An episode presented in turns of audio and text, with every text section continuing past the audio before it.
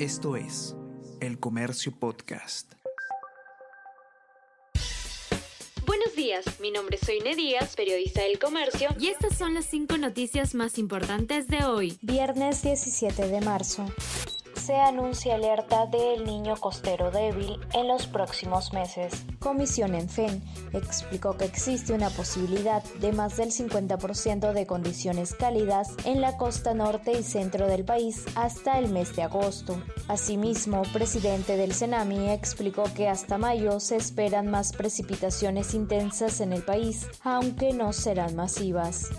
Congreso no tiene indicadores para medir la semana de representación. La mayoría de congresistas viajó esta semana a sus regiones para cumplir con la semana de representación, que se adelantó del 15 al 21 de marzo debido al estado de emergencia por las intensas lluvias, y se fotografían drenando agua en Posada y caminando por el lodo. Nadie en el Parlamento tiene el encargo de ver la idoneidad de sus informes.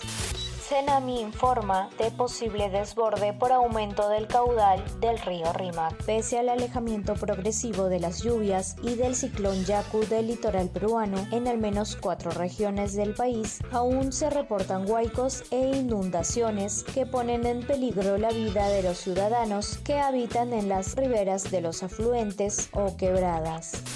SUNAT posterga pago de impuesto a la renta por estado de emergencia. La SBS y la SUNAT aplicarán medidas de excepción a créditos e impuestos de ciudadanos afectados por lluvias, huaicos e inundaciones.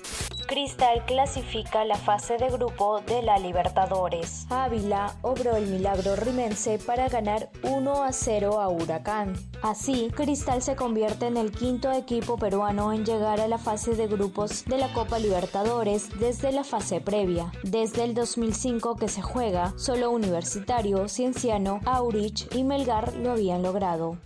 Esto es El Comercio Podcast.